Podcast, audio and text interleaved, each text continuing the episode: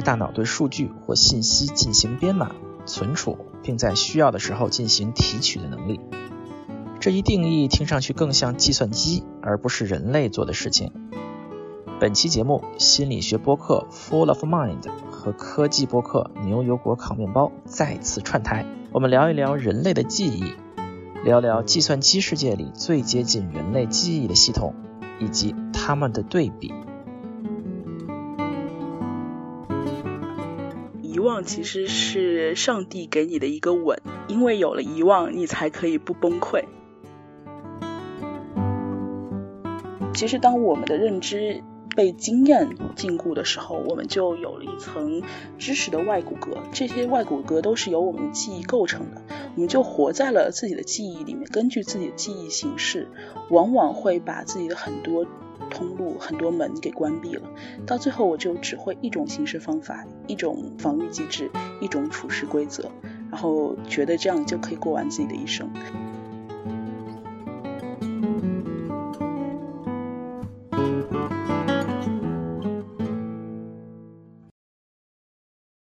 大家好，我是斯图亚特，我是 Sean，我是 Cat，我是 David。我们牛油果烤面包曾经和 Full of Mind 啊小果汁的博客做过一期串台节目啊，反响非常好。我们今天再续前缘啊，再次请到了 Full of Mind 的主播小果汁来和我们再讨论一次人类和机器的问题。Hello，大家好，我是小果汁，很高兴又能在牛油果烤面包跟大家见面。我们上一期讨论了机器学习和人类学习的问题，对吧？嗯，是。对了，我们上次相约说，下次我们一定要聊一期关于人类记忆和计算机存储的一个话题，对吧？对。我们拖延症拖了有小半年吗？嗯，对。呃，终于成型了，嗯。我还蛮好奇的，因为当我们说到记忆这个事情的时候，大家其实啊，我们都记东西嘛。就是我们当我们提到记忆的时候，好像好像在说有不同的东西都叫记忆。说啊，我记得我小时候长什么样子也是记忆。说我我记得那个东西什么味道也是记忆。第一个问题就是，人类的记忆到底有什么样的具体的分类呢？其实人类记忆就从数据进入到大脑认知开始，一直到我们最后把这个东西回想起来，这整个过程都叫记忆。就像你说，它其实有很多的分类。从功能上来说的话，就是记忆有很多步骤的分类，比如说编码，就是学习的过程。说到神经层的维度，就其实是一个突触建立的过程。然后就是存储，那就是我们大脑皮质不断的训练有勾回的那个过程。然后就是检索，检索里面就包括神经元之间的关联啊，然后读取啊。然后包括情绪在这当中也会成为一个很大的比重去参与。最后就是遗忘，遗忘也是人类记忆非常重要的一个模块。因为有遗忘这件事情出现，所以人类记忆会有很多自我保护机制，它的提取的权重也会跟计算机有很大的不同。那你刚才说到编码，因为我觉得编码像我们学计算机的是一个非常。觉得是非常计算机相关的一个概念，说啊，我有一个视频是吧，我把它搞成一零一零的这叫编码。哎，那人类的记忆的编码是什么东西呢？人类记忆的编码其实说白了就是一个突触跟另一个突触搭在一起了，就是一个怎么说神经元细胞的排列，或者说是一个冲动刺激。它其实神经元细胞之间都是靠电信号传播的嘛。那说白了，其实它就是一个蛋白质修饰之后，然后它的突触结构电化学性质发生了转变，不同的电化学排列就代表了不同的编码。所以说，比如说我今天吃了很好吃的东西，我记住了，本质上就是我大脑的一帮神经元在那边粘在一起，粘成一个团了吗？对，本质上有一个回路，突然有一根电信号穿过去，点亮了，可以这么说。当然，除了就是记忆的刚刚说的记忆的分的过程以外，还有记忆的类型。记忆包括像你刚刚说的，有就是运动啊、活动啊这一部分，也有感受性的部分，包括就是我们感官刺激的产生的记忆，还有经验的部分和印象的部分。但是这些东西其实你要说，如果真正对应到脑区的话，其实它们都是混在一块儿的。所以为了就是在神经学上面研究方便呢，就是科学家一般会把记忆分成呃两类。一种是工作记忆，也是短期记忆。就比如说你突然报一个随机的数字，我在比如说几秒内记住，但很可能就在下面几秒内忘记，这叫工作记忆，可能有点像计算机的这个叫缓存吧，就是快速读取又快速遗忘的地方。就报了电话号码，赶紧不断的重复，不断重复。对对对，是是是。啊，另一个部分就是长期记忆，长期记忆就是。真正意义上我们常说的、常常讲的记忆的内容的那一部分，它往往就是在我们大脑皮层。也就是可以被我们想起来、回忆并表达的部分。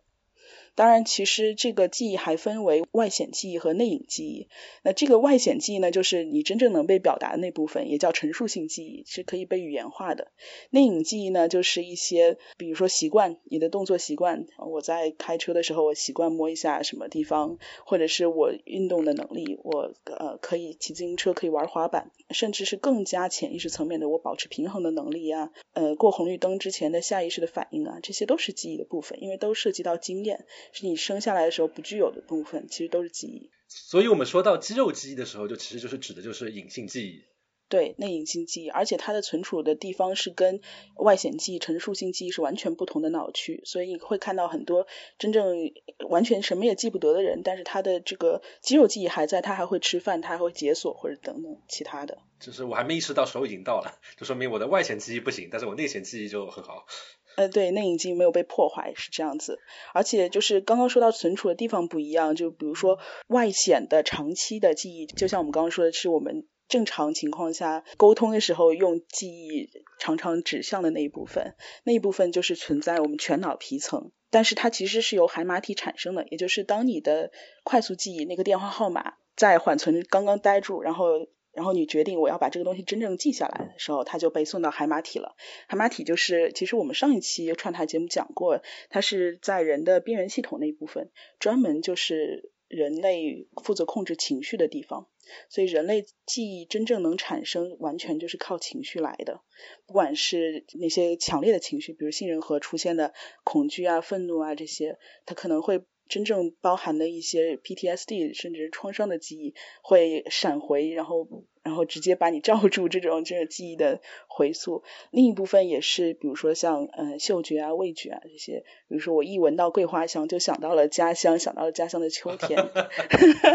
那我岔开问个问题，就是大家怕忘记银行卡密码嘛？那么相当于是你在记银行卡密码的时候，你就要加一个情感，就是对于钱找不回来的恐惧，这样的话就可以记得更更牢一点。对，然后也有很多人会把密码设为一些更加有意义的东西，那其实都是跟情感相关联，情感关联越强，这个记忆就越难忘。那我们刚才聊完了人这边啊，那我们今天还依然是一个人机比较的一个部分啊。那斯图亚特，我在想，刚才听到了人类的记忆这样的一个分类和这样的一个大概的工作原理之后，计算机这边跟它比较相对应的是什么样的部分呢？我们上次说我们相约要录记忆和和存储嘛，因为这些都是好像听上去更像的嘛。因为计算机存储其实基本上叫 memory 嘛，各种各样就是 memory 是吧？这个，但是我后来想了一下问题，其实呢，人类的记忆是一个如此广泛的一个一个系统，如此这个复杂的一个系统，其实和存储不是一个对应的概念。我反而觉得和人类记忆对应更好的一个系统，反倒是这个网页搜索系统。比如说，没想到吧？谷歌 啊，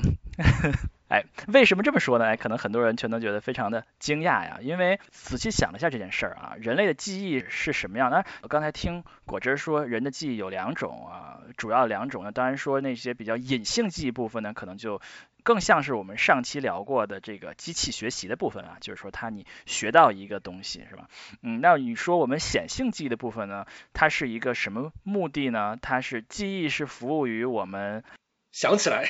哎，对，是我们能想起来。我们之所以要记，是因为我们需要的时候能把它想起来。而存储呢，这个是一个非常低级的一一个概念，我们把数据啊零啊一啊存下来，这就叫存储。但是搜索是什么呢？比如说 Google 啊，就是网页搜索啊，它是把全互联网上面，它试图把全互联网上面的网页全部分析一下、编码一下，然后在用户想用搜索词找寻的时候，然后它找到呃和搜索词最相关、最重要的内容，服务于你提取的这个搜索词。所有的这个系统的目的是为了。搜索的那个用户的那个搜索词，而不是任何其他的目的，所以这个其实和人类记忆更像一些。所以可以这么说吧，就是当用户在搜索栏里面敲这些字的时候，他其实是拍拍电脑的肩膀，说：“哎，赶紧想起来之前有那个网站是干这个事情，赶紧把我找出来。”哎，其实我是这么觉得的，对。我们人类想东西好像也是这样嘛，就好像是我回忆，哎，那个红衣服的女孩是不是？哎，是上海口音，是谁谁谁谁谁谁谁谁啊？想起来了，对吧？呃，这就是好像用几搜索词搜一下，然后哎，好像排序能出来一个、两个、三个，哦，是他是吧？更像是一个搜索的过程。不过我要补充一点，就是人类在真的在大脑搜索的时候，百分之可能七八十的情况都不是用语言来的。啊，就是它的 input 会更广，对。不是语言的话会怎么样呢？因为大家可能一想到这个事情，就是说啊，那我肯定是在里面想，哎，红衣女孩，红衣女孩，红衣女孩。那其他的像不是用语言来，会什么样的情况呢？其他很多其实都是用感觉系统来的。呃，真正能形成语言能描述的，已经在你的就是所谓的潜意识范围了。呃，如果你要真的在你的所有记忆库当中搜索的话，你很可能一个痛觉，一个打碎碗的声音，然后一阵风吹起，一个嗯皮肤上的触碰，那些都是搜索关键词之一。对，所以有很多时候你会搜索出来一些其他怪怪的东西，然后搜索出来之后，你还会表现出跟当下不应该有的一些反应。哎，比如说什么情况呢？哎，就比如说，有的人他其实别的时候你看他脾气很好啊，哎，但突然你会发现他每一次跟老板在一起的时候都是很易怒，然后喜欢跟老板吵架，呃，跟上司顶嘴。哇，这样的员工还活着，他那个老板还是挺大度的。那说明他换了很多老板，对不对？然后每一个老板都是这样。这个其实就是他，嗯，他真正在搜索的是那个权威的形象。然后他可能在搜索的是早年，比如说被父亲强烈的，或者是一些很很严格的要求啊，或者是呃曾经早年的一些身体记忆啊，就是一些东西被搜索出来了。他可能提前于这个老板对他的就是工作上的关系之在这之前被搜索出来了，所以他就会很容易激怒。而其实他的那个愤怒都是以前的经验带来的，也是记忆给他带来的。说到这个，我们我其实不是做搜索的呀。我们前面有过一集专门讲搜索，有这个我们做过搜索的这个专家来讲过一次啊。他也曾经说过，搜索技术它的革命性是从 Google 的网页搜索开始的。但是同样的一个道理，其实应用于多个多个领域啊。你把搜索词就是 term，那些网页就是 doc，你输入的就是 term，找到就是 doc，用同样的道理可以。建出各种各样类似的系统，比如说，啊，很多推荐系统，它的呃一些子系统，它的道理就是把一些相关的信息把它变成搜索词，然后找到的就是那个东西，有类似的系统在里面。所以你如果说搜索系统这个技术的话，那它也未必都是从都是语言，或者说搜索的输入是什么，不一定是搜索词，也可能有一些别的输入在里面，嗯。对啊，我觉得这里也可以补充一点，现在有图片搜索，是吧？你上传一个图片，然后你可以搜到你想要的跟这个图片相关的一些内容，是吧？这不一定非要是非要是语言或文字。扯再远点，比如说我现在要听音乐，然后音乐它有很多个人信息，那么它可能会联系到，哎，你之前看了这个视频，或然后他就开始搜索，哎，你之前看过什么东西？因为用这些东西之后，给你一个比较适合的音乐来听。嗯，对呀，比如说。Google 搜索你有搜索词，但是其实还用很多其他信息嘛，比如说你的地理信息，对吧？你你搜，比如说中餐馆，它出来的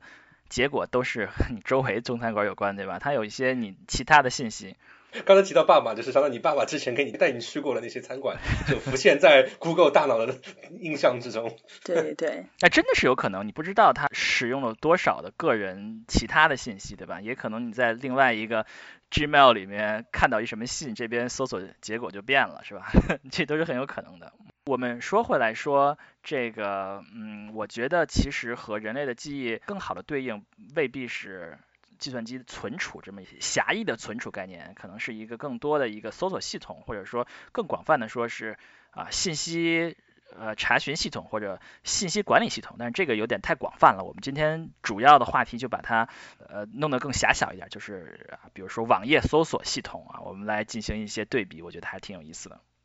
那好，进入 round two。刚才小狗子你提到就是有一些概念，比如说海马体这些东西。作为一个普通的听众，我对于大脑没有太多的了解。那么整个记忆牵扯到大脑哪一些部分呢？他们之间是如何一起协同工作，把这个东西记下来，或者说是想起来呢？我相信，就像计算机有会有很多处理器啊，然后搜索啊，呃，数据库啊等等很多组件一样，就是人的大脑整个它就是一个记忆体。嗯，虽然它大脑也是一个信息处理的终端，但是处理这些信息本身就是记忆的刚刚说的它的步骤之一，所以我可以说大脑本身整个都是记忆体。那每一个大脑的分区其实都有一些不同的功能，就比如说我们刚刚其实只是讲了外外显的长期性的记忆是存储在所有皮层当中的，皮层也包括就是它也分工我们的逻辑啊、我们的思维、我们的语言啊，可以正常的就是哺乳的动物当中人类独有的部分是在皮层，那。记忆当然还有很多其他的，包括就像我们刚刚说的，我去学会骑自行车、学会滑板这些，保持平衡，那这些都是小脑的功能。那小脑这个东西就是爬行动物以上都有，那它自然分工的就会比较原始一点的记忆，它主要负负责就是经典的像条件反射记忆，就像我给小老鼠去喂食，它也会学习，知道什么时候摇铃铛就会，对吧？就会有食物。投射过来，或者是有一个电刺激，它就知道要逃跑。那这就是小脑的功能。嗯，当然还有像纹状体这样的地方，它其实，在呃，在我们的前脑的这个部分，然后它是负责习惯养成的。如果我比如说生物钟加上我每天早上起床需要先喝一杯水，那久而久之，这个部分就在我们的前脑部分形成了记忆。哎，所以前脑是人特别的吗？还是说动物也有？动物其实也有。嗯，但它会跟一些更更加生物节律性的东西连在一起，对。但是动物可能也就像杂技团动物，它其实也是会被训练的嘛。那某种程度上也是一种习惯，它不一定完全是肌肉记忆。对，然后那说到皮层，就刚刚说的这些呃陈述性的部分，但是它其实是一个非常重要的。部分，因为它形成了这个从感觉到关联的部分，那这个就涉及到记忆的提取了。有关联才我可以才可以被提取。就比如说，嗯。包括皮层，它更重要的是，就是它还跟我们上一期讲学习的部分也是连在一起的。这个通路先被打通了，比如说我先学学会认识一只猫，然后一只狗过来，我就更容易去记住它。我学会了一辆小轿车，那么大卡车过来，我也会更容易去记住它。皮层它不仅陈述性，它还去呃发散，它有这个相互记忆之间相互关联的这样的功能。那皮层之外呢，就是到了这个边整个边缘系统，就是我们刚刚说的海马体、杏仁核这一部分。这一部分刚刚说它其实是情绪的中枢。那哺乳动物以上其实都有这一部分。嗯，情绪的中枢对于记忆刚刚说了是非常重要的，因为我们所有短期记忆形成长期记忆都要经过这一步。那人类做出决策也是先需要在海马体这边停留一会儿，才能真正输出决策的。更有意思的一点呢是，就是其实杏仁核的反应要比皮层要快一万倍，至少就是它的那个权重是要比我们真正意识的部分要高很多，所以这才会有，比如说我真正听到上司高声骂了我两句之后，我。第一反应不是我是他的下属，而第一反应是你怎么可以这样骂我？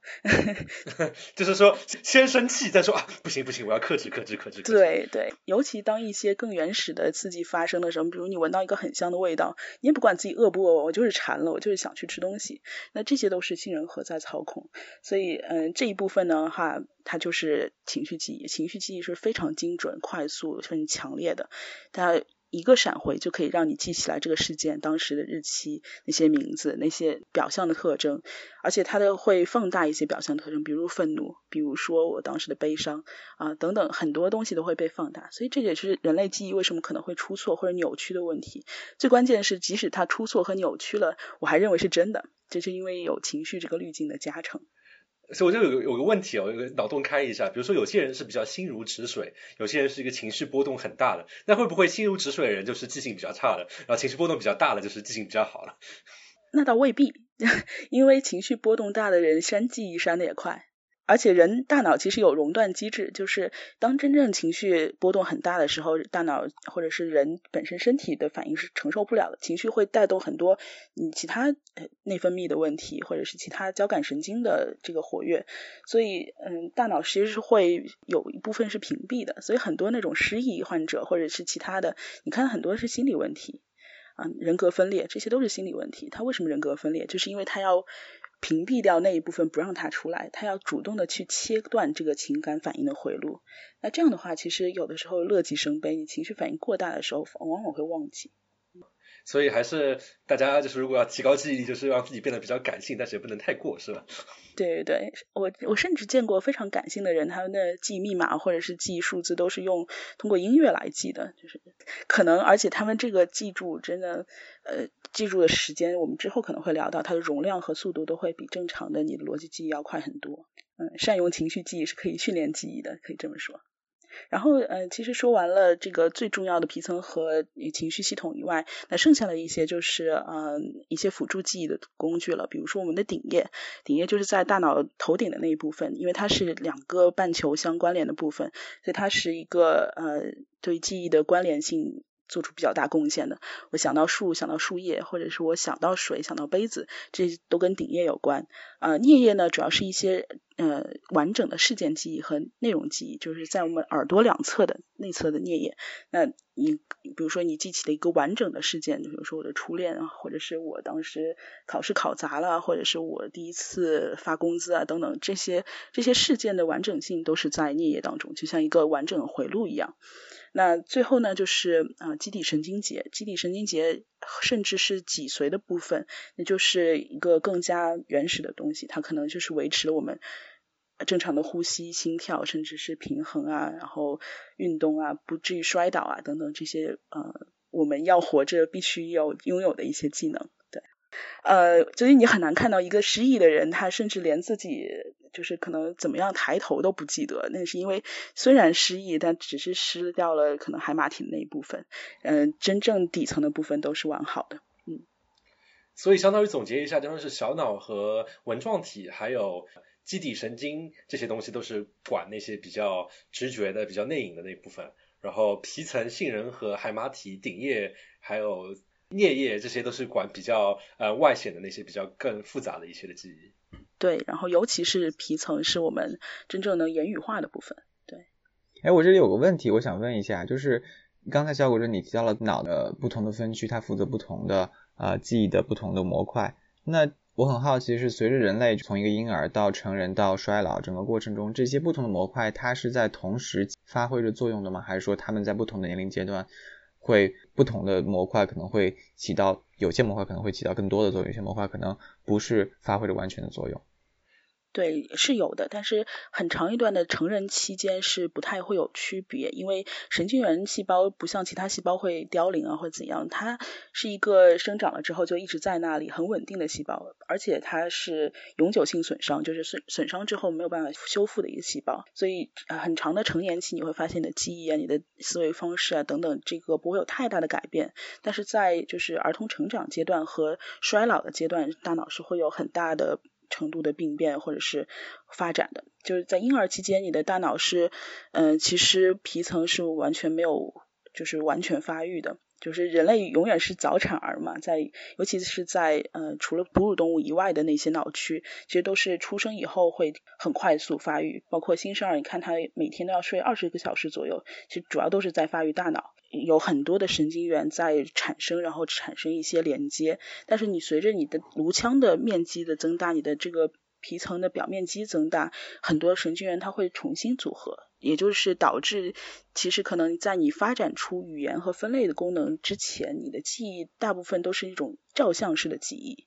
就是婴儿刚刚出生的一段时间，他的他的眼睛是逐行扫描的，他对世界的认知和自己的体验都是跟正常成年人是不一样的。他不会去分类，不会去描述和表达，他就能看到，可能更像现在的计算机的读取过程。呃，这个世界是什么样的？我。一五一十的记录在我的大脑里，可能甚至都记录在工作记忆里面，就是它都没有形成长期记忆。直到他的大脑发育相对稳定了之后，那些神经元之间才会产生回路。当回路产生的时候，真正的长期记忆就才能产生。那个时候，其实人类已经发展出了一部分的语言功能，能够分别出爸爸妈妈等等，能够分别本身就是记忆的一个体现，因为是经验的一部分嘛。就是相当于是，当我们在回想我们最早能想到自己小时候的事情的时候，那个时间点，就恭喜你大脑皮层长成了，算是吧，可能第一条神经回路搭上了。对，而且你可能很难想象婴儿期间的他的记忆，因为包括他是眼睛成的都是倒像啊，之后才能叫通过视觉神经回路慢慢变成正向，啊，整整个他的记忆当然，因为伦理问题你很难研究，但是确实是一个很不一样的过程。包括老年其实也不是一个很一样的过程。你会发现老年人对以前的记忆记得很深，印象印象很深，老是提当年勇。但是对于现在，比如说我才吃过药，我忘记下一顿什么时候吃，这种。短时的记忆或者是现在的记忆的功能会退化，就因为他们神经元这个就是刚刚说蛋白质修饰的功能变差了，包括它的整个这个电回路的响应也变差了，然后有很多通道也不是那么敏感，所以它其实形成新的反应回路，这个就会远远低于正常成年人的标准，那他的记忆形成也会受到影响。哎，那我好奇，就是刚才我们说到会有工作记忆和长期记忆，那么刚才提到，嗯，皮层也好，啊，顶叶也好，颞叶也好，这些都负责这两者嘛？这些还会有些分工？对，其实他们都负责，就是我们只是为了研究方便，把它分成了工作和长期。当然，就是如果你从存储位置上来说的话，工作记忆很少会直接存储到皮层，嗯，长期记忆一般会存储到皮层。对，工作记忆往往就是在海马体那一块儿，它在那块儿等待分拣，我需不需要被忘记？对，它还没有被打上情绪的标签，还没有被打上就是成那个反应回路的标签。呃，如果说是外显和内隐记忆的话，那就更加不一样了，脑区都是不一样的。对，刚才我们提到这小脑比较就是比较负责内隐的部分。对。所以刚才聊到了大脑啊，原来这么复杂，什么小脑、纹状体、海马体这么多名字之后，哎，所以斯图亚特这来到了计算机的回合了。我们现在聊回搜索，那我们不能输啊，计算机也很复杂，是不是？那么计算机在做搜索这么一个事情的时候，会牵扯到哪些部分呢？对我刚才听小果汁刚才说，我头脑中的印象又是和上集一样啊。我们上集的结论是是人类太懒。啊，电脑太笨嘛，对吧？我就觉得这个我们的计算机系统 确实是很笨啊，呃，你人类好像非常的聪明啊，有一个长期记忆和这个工作记忆的区别是吧？我们还有个海马体打上一个情感的标签，把你拦在外面，或者是把你继续下寄到长期去，是一个非常稳定的过程，只要每天的变化是一个非常啊。呃，呃渐进的过程啊，增这个决定一下什么重要的放入长期记忆，然后忘掉。这个据我所知啊，这个呃做网页搜索的来说，并没有这么先进，也也可能我对于这个领域的认识还停留在多少年之前，现在可能已经提高了，我也不知道啊。这个欢迎去听我们这个 是吧上一期的搜索节目来这个了解一下啊。据我了解呢，就是说网做搜索并没有这么这么高级的。工作和长期的区别，做搜索是怎么做呢？就是说我们有一个叫爬虫，大家全都知道，就爬虫会不停的爬所有的网页啊，把他们最新的网页的快照啊爬下来啊，有什么网页上面有什么数字，有什么图片，全部爬下来，全部存在一起，然后时常呢他们会 run 一，他们会运行一个计算的任务，然后把这些所有的这些呃网页。的质量都评判一次，嗯，首先它给所有的网页打一个分儿，打分这个过程呢，大家可能知道有很多很多的逻辑啊，肯定有很多的这个人工智能在里面嘛。这个过程不仅仅是读这个网页本身啊，还要看它们之间的交互啊。这个至少这是这至至少在二十年前著名的叫 PageRank 的算法是这样的，他们他们对于呃对于一个网页打分最重要的因素，并不是网网页的字儿本身，而是要看。哪个网页被连接的次数多呀，是吧？并且光哪个网页连给它还不够，还要说越重要的网页，呃，连给它的权重就越高。大佬认可。哎，对对对对对，所以说，但是你你又怎么知道那个网站重要呢？那个网站又要谁连个它的次数多？所以整个是一个非常复杂的过程，所以要运行一个非常复杂的一个计算任务啊。每天晚上或者是每几天啊，那个时候啊。运行一个非常复杂的任务，把全世界的网站都这个打个分儿。嗯，现在可能是更可能有更多的信息要看你的这个网页内部的语义啊，有其他的信息啊。但总来说还是不断的把所有网页全部算一遍。嗯，算完之后呢，把它这个打分和这个索引建在一个。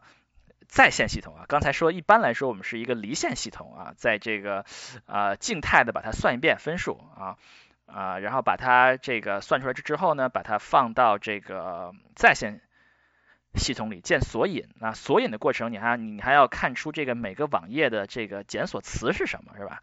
这也很有学问了，就是说你要看每个网页的检索词是什么。你可能最简单的方法就是里面有什么词就是什么的检索词，是吧？把一个网页里词一个一个一个一个拿出来，然后就都索引了。那这肯定也是不够的，对吧？因为就好像是你你说什么这个网页里面有啊新冠病毒，对吧？但是你要搜冠状病毒，你你还要把它搜出来，对吧？你不能说搜冠状病毒不搜出新冠病毒的内容，对吧？这相当于是刚才说顶叶，它会有那个联想，树想到树的时候想到树叶。对，这也肯定有很多很很大的科技在里面你怎么生成这个网页的搜索词，对吧？然后你把它生成了搜索词，然后把它进行索引。啊，这个过程，然后这个离线部分就基本上结束了，给每个网页打分，给它生成它的搜索词，然后把它放到一个在线系统里面。在线系统里面呢，就是用户过来搜索词出来，然后他搜索一下出来这些符合这些搜索词或者这些搜索词中的几个的呃所有的网页都拿出来，那可能有成千上万，对吧？然后再把这些拿出来的网页再进行再排序啊。再排序要根据多个情况了，你可能看本身网页的这个打分是吧？还要看就是相关性，对吧？就是我们上集搜索讲过的，啊，你不仅要看这个网站本身质量如何，还要看它和你的搜索词有多相关。那可能还有一些个性化的因素在里面，你的你的这个你这个搜索的人是谁是吧？你的搜索历史、你的地理位置有各种各样的因素，综合多个考虑，认为对于你这个搜索词最。相关的最重要的网页排序一二三四，第一屏是什么？第二屏是什么？所以我们简单的来讲啊，这个搜索系统就是这么一个这么一个过程。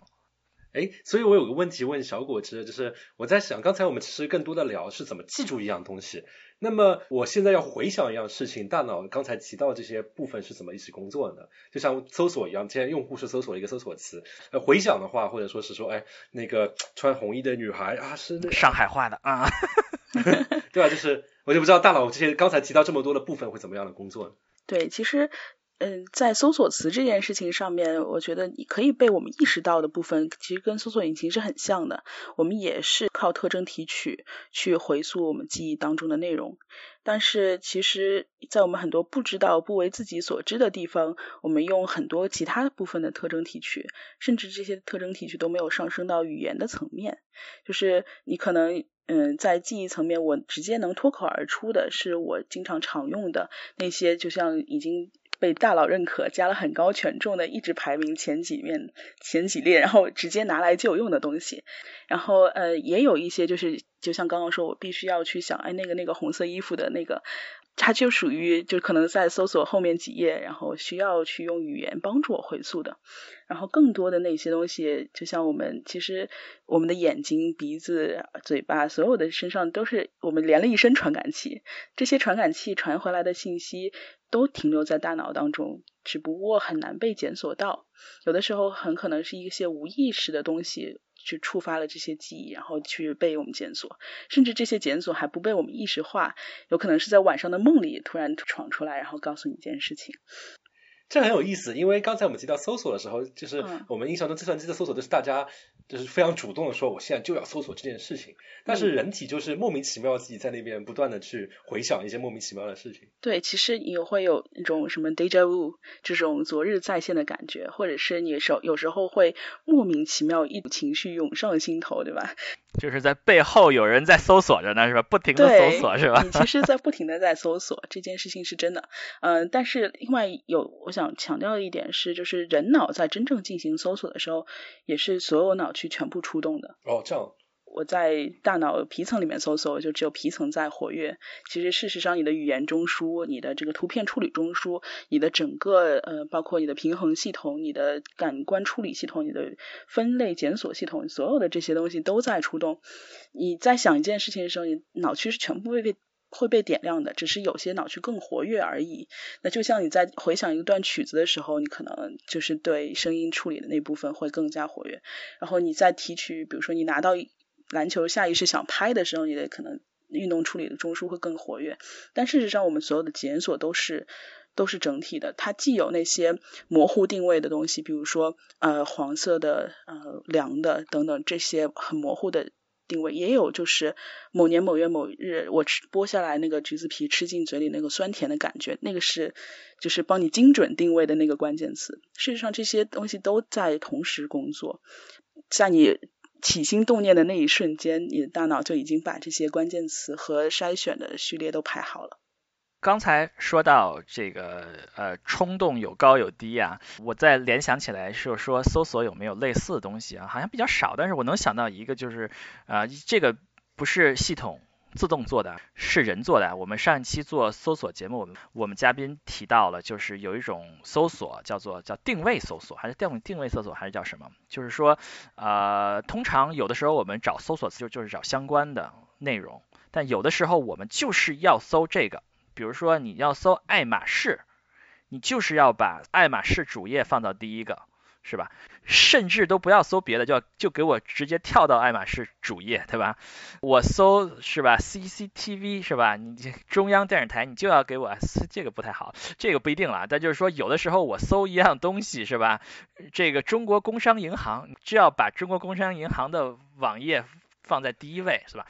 即便其他其他各种大佬网页疯狂给另外一个网站说哎这点赞点赞点赞，那你还是就是被打发，得把他们的官网放在第一页。对，比如说有什么重要的新闻在谈论中国工商银行，它的打分有多么高，你也不能把它高过这个 中国工商银行的主页。如果搜索词是中国工商银行，就有一种叫定位搜索，那这个这个当然是人工程师在里面特殊的写了一些这个规则，要把它放在上面。但是确实是有这样的。这样的内容在我们嘉宾也提到了，就是说有一些，比如说定义式的搜索词，就是你要想知道什么什么东西的定义，故意把比如说维基百科啊、百度百科呀这样的内容要把它放在上面。就是它如果呃搜索系统会意啊，就是你想知道这个你是想知道它的意义的，那它要把意义性的网站放在上面。所以呃我们的搜索系统也有这样的，就是说是优先级啊。如果它发现你你有这样的。意图的话，它要通过人工规则调整它的搜索结果的啊。对，我觉得真的，因为搜索可能真的是人机交互嘛，所以它在计算机里面做了很多很人性化的改动。那这些真的都是取材自我们大脑整个信息处理的方式。就比如说，像我们上次有聊过，就是大脑怎么认知一样东西，确定它是不是的，这个是和否的判断是大脑最重要的判断，其他的都是像或不像，那都是。二化，对，所以就比如说之前我们聊到这个手的图形，在手的图形真正出现的时候，大脑的那个就是峰值是最高的。如果任何类似手的图形出现，只可能是有一个浅浅的峰，而不是一个真正的高峰。而且它会把手和手套区分的非常的明显，就是两个完全不一样的峰。那如果是一个叉子，其实。对于电脑来说，可能跟也是跟手一样一个锯齿状的东西，但是在大脑里面也是一个否的结论。一切否的结论都会排在是的结论后面，所以这也就是像你说的，嗯，定位式搜搜索或者是意识搜索，就是它把有些精准的东西一定会放在前面。这个可能就是跟我们最早你要判断你是否有生命危险是有关的。无论如何，我们大脑都是为我们这个这一身黏糊糊的肉，对对对，服务的。所以它永远是把生和死放在最前面的一个判断标准。所以是和否一定比像或不像来的重要。嗯。所以生存和繁殖对于我们进化来说是最重要的两个 优化条件，是吧？如果没有按照这两个优化，那我们就不太可能存活到。就各位都不坐在这边是吧？也没有我们听众在那边听我们节目了。没错，嗯。哎，所以刚才小果汁你提到说，当我们去想一件事情的时候，其实刚才提到了这么多元件，他们都在同时的工作，然后让我就想到说，那这样的话，相当于是人们想到的东西本身也是一个非常复杂的东西。比如说，我想到，呃，我出去坐轮船的旅行，我可能会想到那个画面，我可能想到当时发生的事情，甚至于我都会有一种船在颠簸的感觉，就不知道你们会不会有这种感觉？就有时候想一些这些颠簸的情况下，你会感觉好像地板真的是在颠簸。然后我在想，搜索现在也越来越像了嘛，因为现在你去 Google 搜索一个东西，其实出来不仅仅是网页，还有相关的什么视频啊、商品啊这些东西都给你全堆在上面。我我想这个也是，就是根据我们刺激反应回路，然后搜索引擎也会做出一定的调整。因为嗯，就像我刚刚说的，就是情绪反应永远比认知反应要快，那情绪反应永远来自于感官刺激，所以一切感官刺激都是会排在逻辑分析之前的。所以我想，嗯，那同样的道理，如果搜索引擎懂人类的话，那他也知道我们想要快速及时获取的东西，永远是我们最原始的那一部分。那岂不是以后你搜一个东西，第一弹出来是抖音，然后比如说华盛顿邮报了一篇深度报道，也放在很后面。我觉得现在就是这样子啊，现在排第一位的是啥呢？是广告啊，广告就是尝试最直接的刺激你的情感反应，然后能够诱导你进行消费或者其他操作。第二排的话是图片，也是一马上一看啊就有那种情感反应了，那些文字的东西都放在后后面。对，长文放在后面。就相当于是用户的大脑把我们这些工程师和工程师做出来的解决方案都训练成了一个更符合他工作原理的这样一个形式。哎，但我反过来我会觉得工程师在 crack 我们的大脑。这个互相甩锅了，这样。对，其实大脑非常容易被控制，应该说，所以我们在做工具或者是做产品的时候，有时候可以利用它，有时候又会要小心它，这是一个很悖论的话题了。这个各位如果自己创业在做什么服务或者 A P P 的话，一定要记着你们那个 A P P 的名字，用户看完之后一定要刺激他的有情感反应，这样的话你就会被记住。嗯，对。呃，这个是有点扯远了，但是我觉得确实是这样的，就是它是一个互相训练的过程。呃，搜索引擎根据人类的思维方式在改进，但是人类方式，人类也开始在适应搜索引擎它出结果的方式，对吧？我们越来越会用搜索词了，对吧？我们为了知道结果，我们越来越知道该用什么词，所以我们在互相的互相训练，所以也很难说是一个单向的过程。如果光看搜索系统的话。嗯那刚才那个我们聊了很多啊，这包括电脑怎么工作，哪些部分，包括搜索引擎，这你在搜索的时候有哪些步骤？我在想，就是刚才都聊了一些比较正常的情况，听众朋友就会比较，因为大家都比较猎奇嘛，我就想什么样的情况下面这套系统会不工作？那么不工作的出现问题，大概会出现什么样比较常见的不工作的情况呢？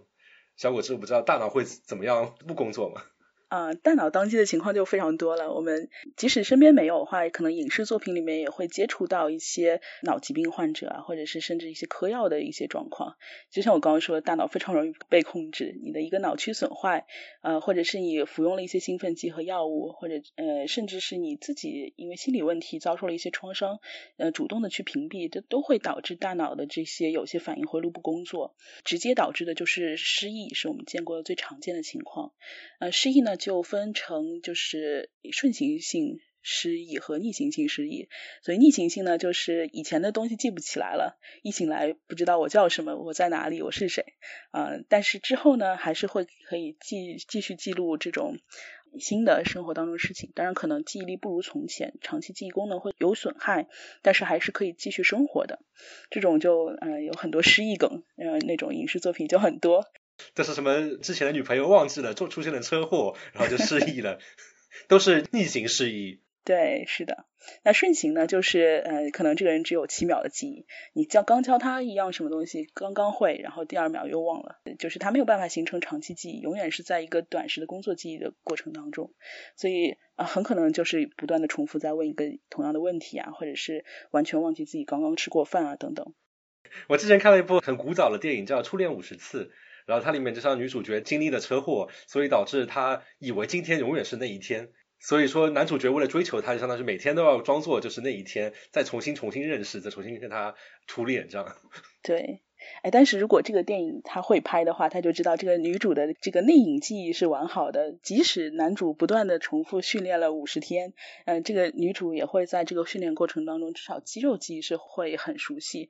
知道比如说拿勺子这件事情，可能原来要用十秒，现在用两秒就会了，这个是完全不受影响的。那岂不是第五十次就会觉得哇，我们这么心有灵犀？我也不知道为什么。嗯，这个看编剧怎么编了，对，但是确实是这样子，嗯，包括像逆行性记忆的人，他虽然不知道自己是谁了，就有很多这种电影会这么表达。以前是个杀手，当然真正这个危险过来的时候，他的身手非常敏捷啊，打的别人完全没有办法还手，他自己也觉得很惊讶，为什么我会那么那么厉害的功夫，会拆卸枪支等等，就是说明肌肉记忆这个东西还是完好的。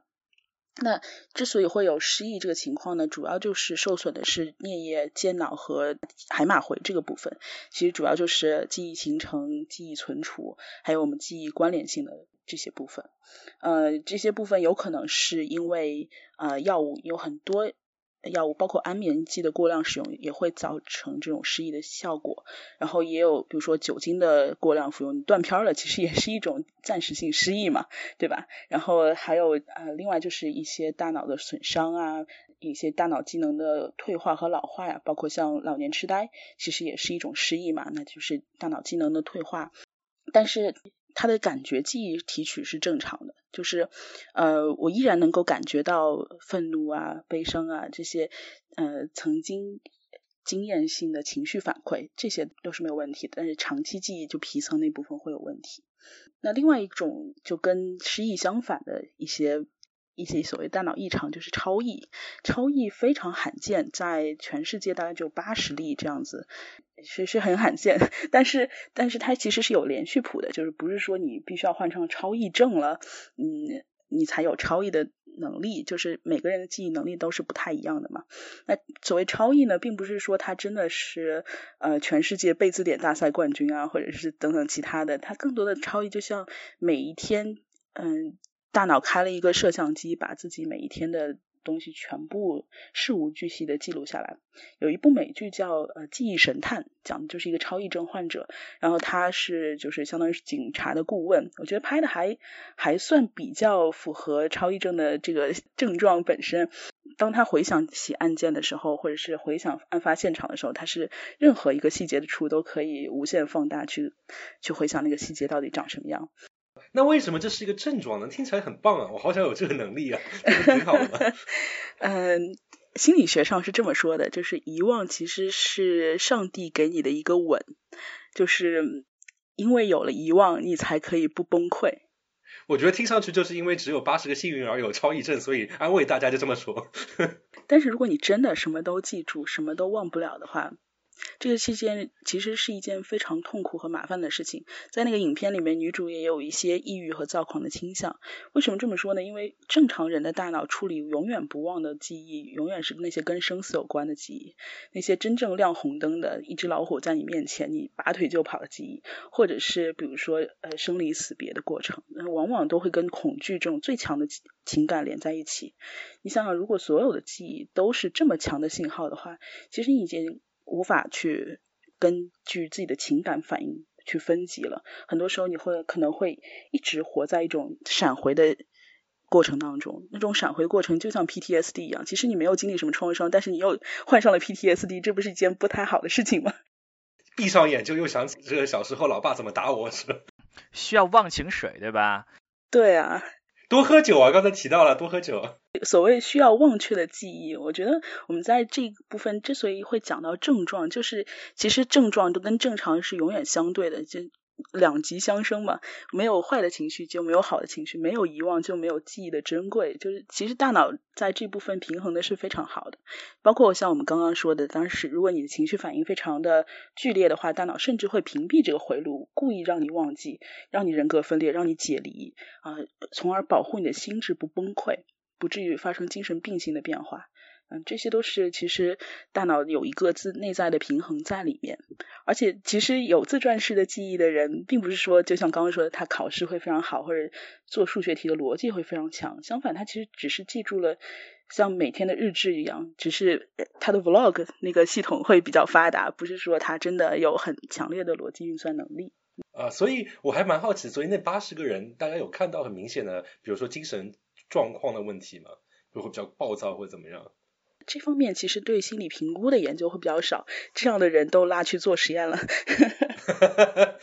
都被你们这些搞记忆的人抓过去，他们心理学的都找不到这些人做实验是吧？没有，其实呃，怎么说呢，也是会有一部分研究会去会去工作，但是总的来说，他们的情绪反应都不是很强烈，因为就像说的，如果情绪反应很强烈，他早就崩溃了。你别说记忆，到现在研究了这么多年，不是有这些病例的话，可能甚至都是一片空白。我们只是像从计算机那一头去不断的跟进，根根据我们自己对记忆编码的理解去跟进。另外一头呢，又是从底层的生物学的角度，比如说呃离子通道呀，然后用一些蛋白质或者激酶的刺激去刺激，了解一些分子机制。但中间真正经历了什么？那些反应回路是怎么连接的？它的强度大小对人来说体验是什么意义？这个东西永远是个黑匣子。因为你很难去说我的体验是你的体验，又上升到了哲学层面，所以其实这一部分黑匣子一直是没有办法去攻克的。但是总的来说，对于超忆症患者的研究里面，有一个是。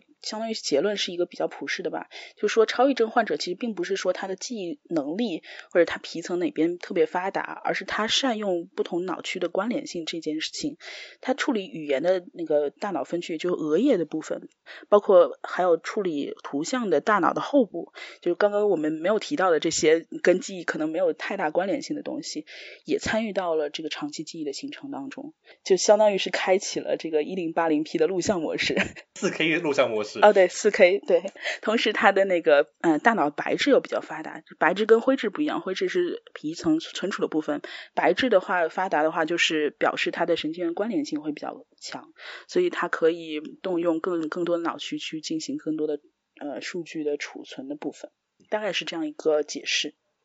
好，现在我们这话筒递给计算机部分，这我们大家平时搜索的时候也经常会碰到搜不出想要的东西的情况。哦，有吗？你这个有点飘啊，我是说。没有啊，刚才在听的时候，我一直在想一个问题，就是呃，我们做呃这个 IT 业的从业人员都知道故障是经常发生的，对吧？我们经常这个当了，那个当了，这个出问题，那个出了问题。但是我们通常这个出问题，那个出问题的结果就是全当了。就是你的你搜索不出结果了，对吧？就是经常我每年都会有，比如说 Google 就是就挂了，对吧？搜不出结果了，对吧？就是而人类不一样，对吧？这个你喝断片了也挂了。但是你想，人类比如说人类，比如说海马体有一些受损了，对吧？他人还可以生活，还可以把那个是吧？他可能新的记忆记不住了，他还能在旧的记忆中在生活。人类还有功能叫脑补。这个是真的存在的，它还真的可以生活，就是说它某一个部件出问题了，它还可以生活。但是计算机系统通常来说，一个主要部件挂了，那就是全挂了。你很少见到说，比如说你索引系统挂掉了，通常来说。挂掉了就全挂掉了，就应可可能说在前面呃搜索前端可能说你这个结果返不回了，我们认为这个搜索质量就不能保证，那我们不给你返回了，就 没有搜索结果了，不给你看到一些非常怪异的结果了，对吧？如果说我们后面那些说离线算分数的那些要是挂了还好说，就是说我们搜索的质量就慢慢慢慢慢慢下降了，但是我们可能呃看不太出区别来啊。那有一些，比如说有爬虫，爬虫坏了，我们看不到新的更新了，那好像也不一定能看出有什么问题，对吧？相当于是顺行失忆，就是新的东西都进不来了。对，嗯，那或者说，就是说你好像爬虫爬来东西，有一些爬到离线部分做重新打分，有一些是直接要到在线部分，就是你不可能说新网页现在不能搜出来，对吧？你还是要搜出来，但那个时候就可能没有一个非常好的打分，但就是一个凑合的打分，那可能搜索结果相当一般。但是就是说，呃，假设我们。就都用一般的打分，就这么做下去了，那就结果就很差吗？好像也不一定，对吧？那个还是比较像的嘛，就是相当于你爬虫坏了之后，新的记忆怎么样都来不来，然后你这个搜索也搜不出来新的网页，那就相当于是顺行失忆。感觉来讲，这个搜索系统或者说总的来说，计算机系统是比人类要脆弱的。就是说，你如果能某一个部件坏了，还能凑合运行，并且能感觉到不是非常诡异，好像不经常发生的事情。我觉得这部分是因为我们这个工程师不行，我们一方面太懒，说出现了问题之后也没有一个 Plan B；另外一部分就太较真，就有些时候你会发觉，比如说中间的一个环节，说，哎，怎么下面给我的东西不太对，那我直接崩溃，我就不管了，撒手不管了。可能有道理啊，所以我们这个网站，比如说我们的 Matrix 是吧？我们的这个衡量成功的标准是整个，比如说网站的高可用性，对吧？几个九，对吧？我们想的并不是说，哎，万一挂了一点的话，怎么还能在那百分之零点零零一的时候还能用个百分之七十，是吧？所以我们在工程师在设计的时候，就并不是按照一个凑合能用的方法来用。Google 挂一小时就挂一小时了吧？人不能挂一小时，对吧？人那个一小时就算崩溃一小时，也要能。努力的活下去，对吧？我们还可以活回来。我们这个节目怎么越做越悲情了？我觉得是越做越温暖。我觉得还是到这一点，就是还是电脑太笨。电脑无所畏惧，于是它可以可劲儿的造，是吧？人类其实还是有深深的恐惧的。嗯，我觉得从这个方面来说的话，虽然说人类没有真正彻底的 down 的时候，或者是即使失去了部分记忆，还可以继续生活下去，这是因为人脑它不仅仅是一个 Google，它可能是。哪怕是 Google 这个公司来比喻的话，它不仅仅是一个网页搜索，它包括了 Google Photo，它可能还包括了你之前呃你的邮件系统，你的整个 Google News，还有还有其他所有的这个东西都在里面。平时你搜索的时候，可能可能不会用到你的 Google Photo，或者不会用到你的 Drive，但是当你的搜索 down 的时候，你就只能。靠这些东西在运转的时候，那人脑其实就启动了这个机制，就是当如果我现在只有这些脑区的时候，我可以重新建立起新的一套突触连接，然后我把我仅有的这些片段去拼凑闪回，你依然还是可以记起来或者回忆起来部分东西，并对部分东西产生依赖和情节。影视作品里面经常这么表达，虽然有一个人失忆了，但是总有一些片段插入到他的现实生活当中，然后让他突然一下失神啊，或者怎么样，这有点像这种啊人人的大脑在尝试产生新的链接，尝试做做脑补。如果你真的要把这个当机跟这个呃大脑做比较的话，那可能真的只能是就是我们下丘体那边整个直接断了，然后人变成植物人了。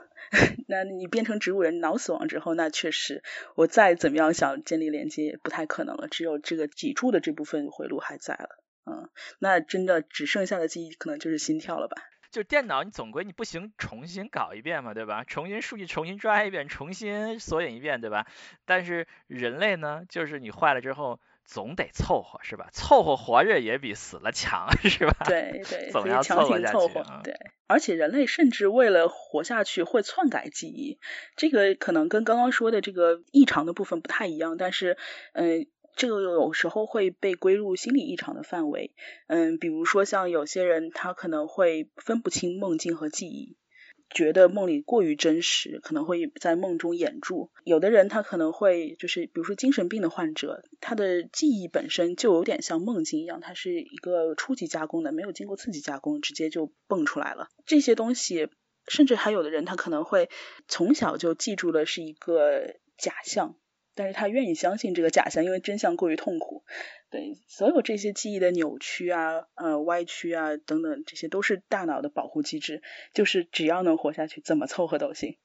所以人的记忆并不可靠。我就着这个想说一点，就是我们很多人认为搜索就是互联网，我们能搜出什么就是互联网是什么，或者说我们搜出的结果什么在上面就是互联网的意见，这个是正确的。这肯定是个幻觉，我们都知道这肯定是个幻觉，因为它是一个呃搜索系统，是很多很多的人工智能系统在排序、在算出来的系统。这里面可能有是吧？有的人专门做 SEO 是吧？专门要 game 这个系统，专门要挑战这个系统，让它的结果上去。有的时候可能我们人工智能算法，我们人工智能这个模型就是有偏见，就是有各种各样的方法，它就是有偏见，所以未必真的。搜出来的那些网页的排在上面的网页就体现了互联网的意见，所以我们很多时候说，有的人说啊，为什么是对的？因为我 Google 了，这是对的，未必是这样的，因为 Google 认为它排在上面的结果，那可能是个谎言，可能是个假新闻，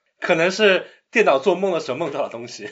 嗯，可能是真的是这样的，就是可能真的是有的人就去，就有专门的人做 SEO 嘛，搜索结果优化。有的优化是就是说非常就是非常合法的嘛，就是你把你的网页的什么那个这个分的好一点，什么内容这个更有利于爬虫。有的就是非法的，对吧？就是看你算法的漏洞，把你的这个结果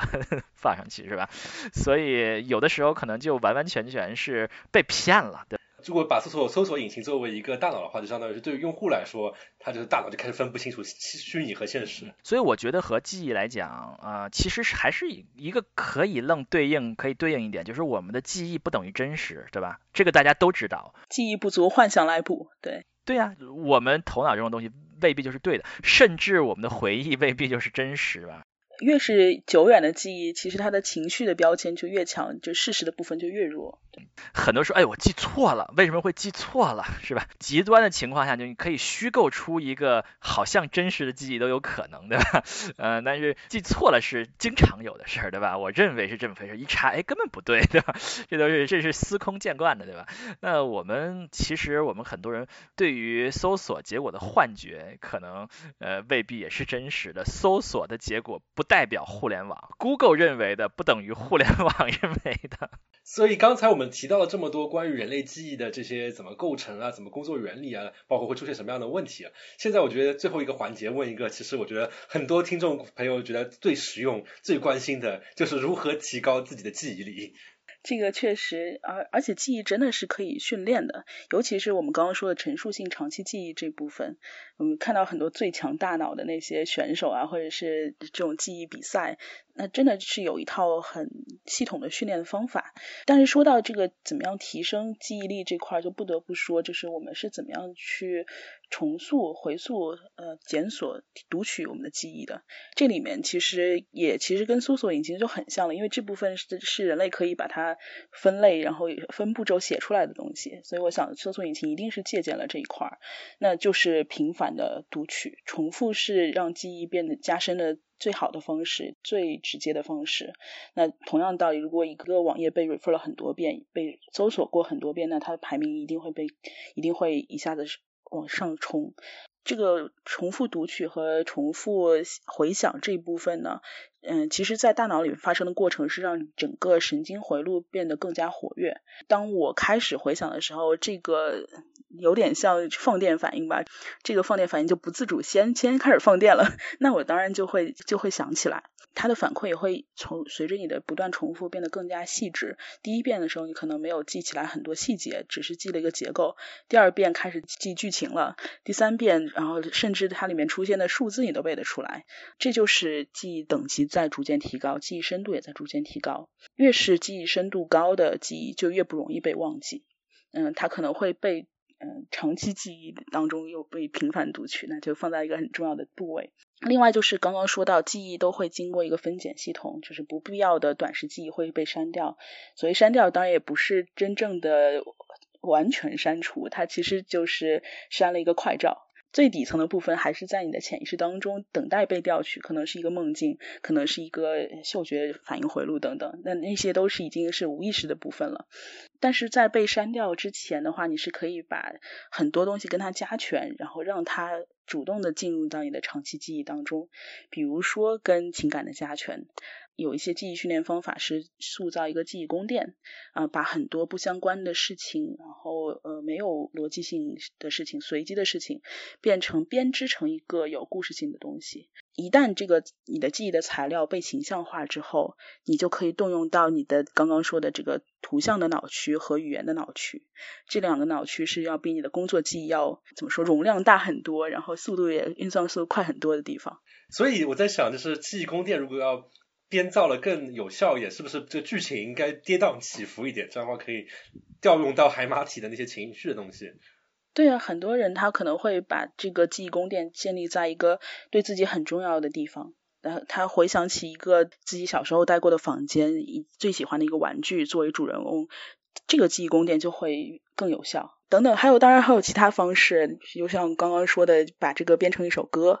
啊，或者是跟呃其他的，比如说你在跟别人去讲述这个故事，这都是把它变成故事化的一部分。有很多老师会说，一旦你可以给别人讲题了，那你说明你这个知识点不会忘，也是这个意思，都是动用到了你的这个语言中枢和图像中枢，这你就不只只有一个工作记忆这么小的一个模块去工作了。所谓训练记忆，其实也有这种说法，就是说，呃，我们大脑的记忆的模块只开发了大脑的百分之五不到嘛。那确实是这样，就是我们真正留给工作记忆脑区很少，留给记忆存储的脑区也不多。但是如果你能跟大脑的其他脑区相关联，跟你的认知加工、呃情绪记忆等等一起协同工作的话，整个脑区就被你调用起来了。如果可以灵活运用这个这个。关键点的话，哪怕是再随机的东西，图案都是可以记得住的。所以我听懂了，其实说白就一句话：多脑补。对，真的是多脑补。你甚至你都不知道别人是怎么记那些东西的。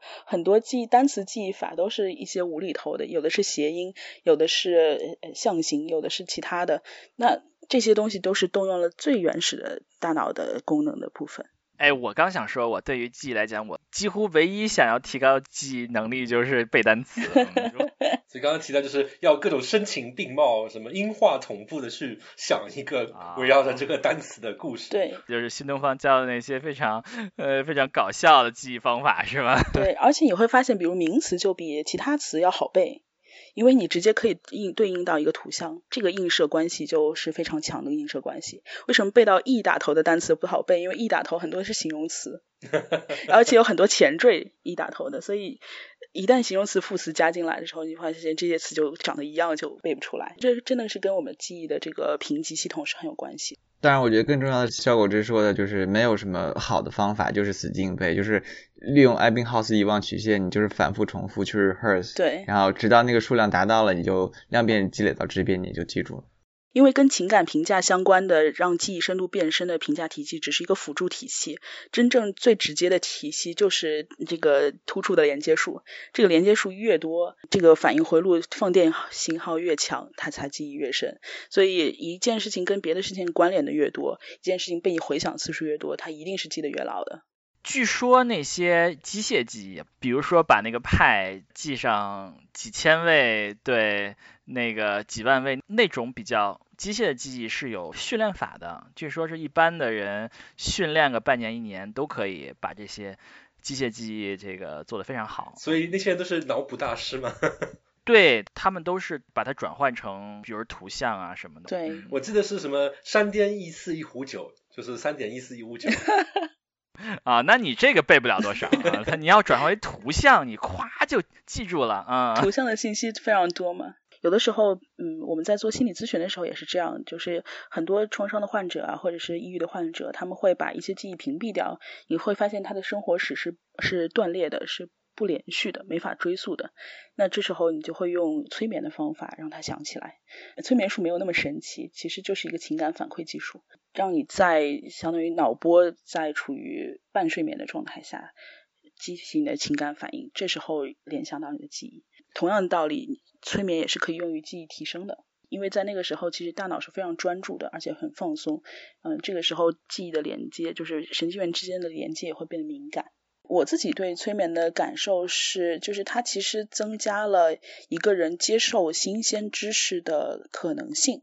在催眠状态下，你是觉得什么都是合理的，你没有一个自己的知识的保护层去阻止你形成新的思维回路。嗯，这个是很难得的一种状态，因为大部分我们尤其成年人之后，小孩不一定啊，小孩接受新知识很快，学习能力也很快，所以有自家的大脑发展期。但成年人之后，你很容易被自己的知识的枷锁禁锢。然后比昂有提到过一个就叫做外骨骼的概念，就是说，其实当我们的认知被经验禁锢的时候，我们就有了一层知识的外骨骼。这些外骨骼都是由我们的记忆构成的，我们就活在了自己的记忆里面，根据自己的记忆形式，往往会把自己的很多通路、很多门给关闭了。到最后，我就只会一种形式方法，一种。呃，防御机制一种处事规则，然后觉得这样就可以过完自己的一生。在催眠状态下，可能不是这样，你可能会能接受一些历险的经验，一些呃灵感闪现的时刻，一些真正情绪脆弱的东西出现在你的知识当中。六级的时候是可以看到呃那些存在的东西，认为它不存在；五级的时候是可以看到不存在的东西。就比如说，如果你在五级催眠的尺度的时候，如果我跟你说桌上放了一块表，然后你会觉得嗯桌上是放了一块表。但是六级的时候，呃我会告诉你看到墙上那个钟了吗？其实现在墙上什么也没有。这时候你会相信嗯现在墙上什么也没有。这个是你催眠的最深的境界，你是可以看不见看到的东西，就是它已经超出了脑补的层面，而变成了一个完全无想象替换现实的一个层面。睡着了，做梦了。对，其实有点那种感觉了，就是已经。蛮临近一种呃梦境的状态了。在我看来，就是大脑还是有很多它的潜力的。它的潜力就在于它有很多乱放电的 神经元。它其实你的神经突突触一直在很敏感的接收外界信息，愿意跟其他神经元搭上那个信号，愿意产生一些像有的没的的关联。这是我觉得最迷人的一点，可能也是计算机最要防止出错的一点。因为既然都是电信号，那其实它就是一个模拟信号，它不会像呃零啊一啊这种开关那么敏锐。有的时候一个强刺激过了之后，你大脑有还处于一个放电之后的休眠、短暂不应的那种状态，甚至有的时候那个背景的信息像语音绕梁一样三日不绝，那些东西都是可以再造记忆或者是再造幻想的部分。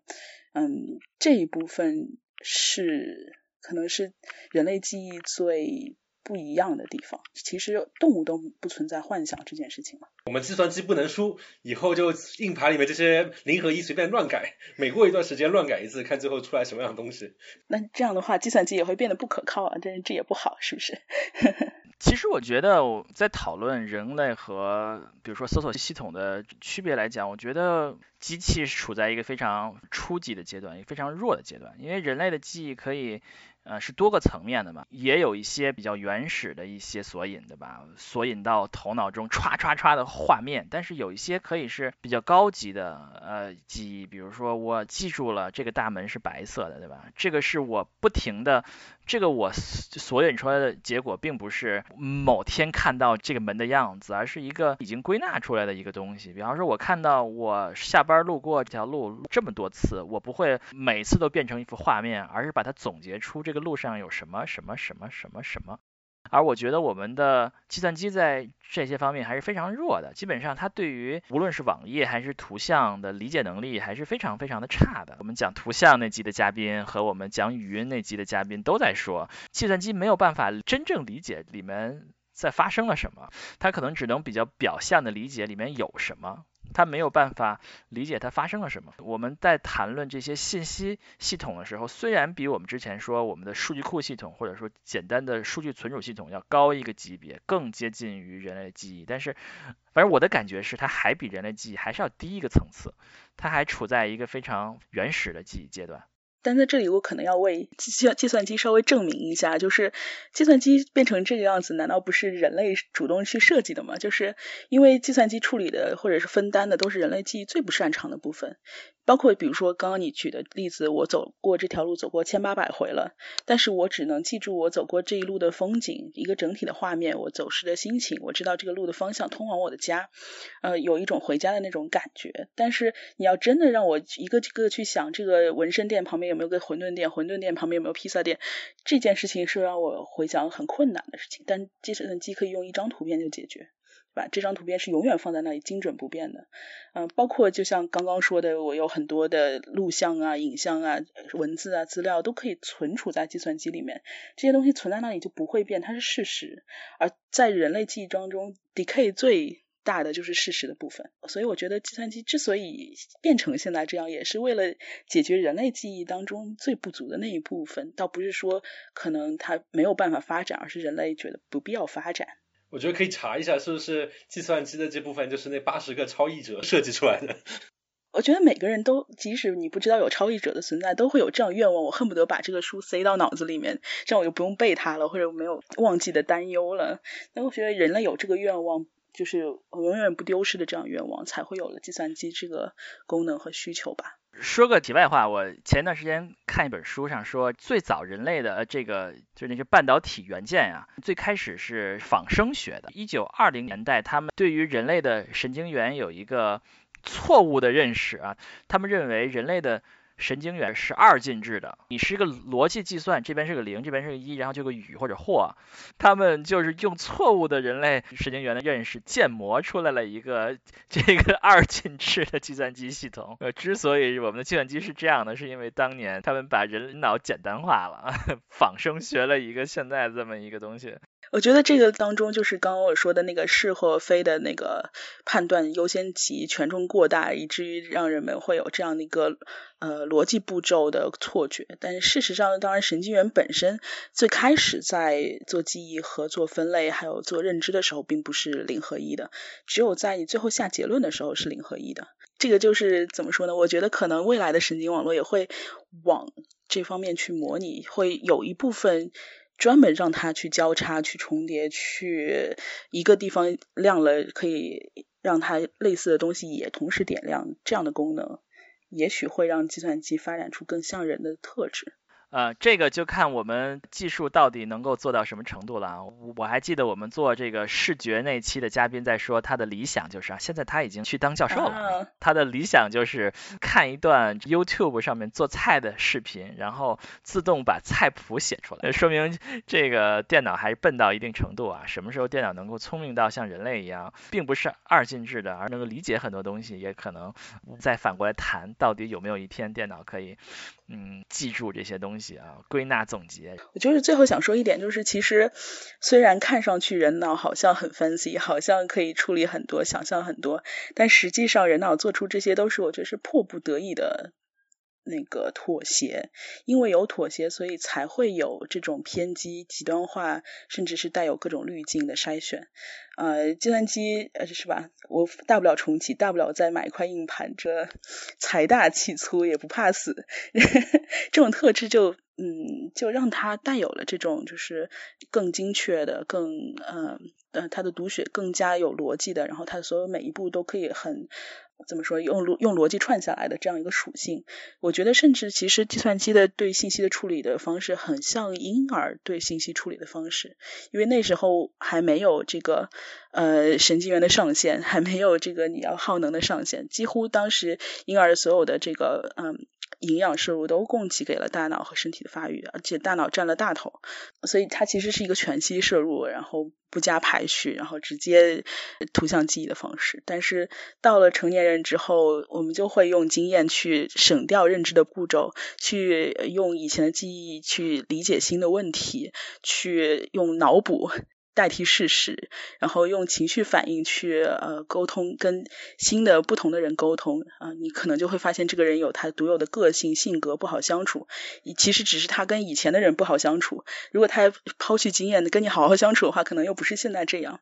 所以怎么说呢？我觉得，嗯，大脑永远是在为这个生命体服务的一个器官，它永远不是那么理想化的。有时候它真的真是一个很妥协的器官。怎么说？只是因为我们身在其中。吧，所以那些缺点都让我们觉得很有魅力。我听懂了，就是电脑确实很笨，它只是相当于婴儿的水平。我怎么听出来就是电脑这个有无限的可能，因为它不用像我们这种社畜一样为生活所烦恼。哎，这个我想吐槽啊，它电脑之所以好像很精确，是因为我们测试过呀，不精确我们就不能发布啊，我们要改到精确为止。所以相当于我们把那些不能发布那些电脑的意识全部都残忍的杀死了。对呀，把那些非常错误的结果、非常荒诞的结果，我们就不让上线啊。是。啊，好了，那我们非常感谢我们的这个小果汁啊，来到我们的节目，我们的 Full of Mind 播客和我们牛油果烤面包播客进行了一个大型串台啊。这个我们今天开始聊了这个人脑记忆有几种，然后我们讲了我的观点，就是人脑记忆其实和搜索系统更可以作为一个对比啊。然后我们讲了我们的记忆的这些分区，对吧？以及我们的搜索引擎怎么分模块啊，就完全不一样的一个模块，是吧？然后最后我们还讲了这些失忆啊，还有超级记忆者，还有啊如何能够啊让我们记忆记得更快啊。然后我们我们最后聊了很多的这个对于大脑和记忆的感叹。嗯，对，那就感谢收听我们的 Full of Mind 和牛油果烤面包节目啊。喜欢我们节目的话，可以在各大泛用型播客平台订阅和收听，对吧？我们牛油果烤面包还可以在喜马拉雅收听，对吧？Full of Mind 可以在所有的听说过的平台收听，对吧？好的，也谢谢各位对我的邀请。然后我觉得我们之后还可以保留这个节目，也许下一期可以聊聊情绪，说不定。好，那我们就后会有期。好的，大家再见，拜拜，拜拜拜拜。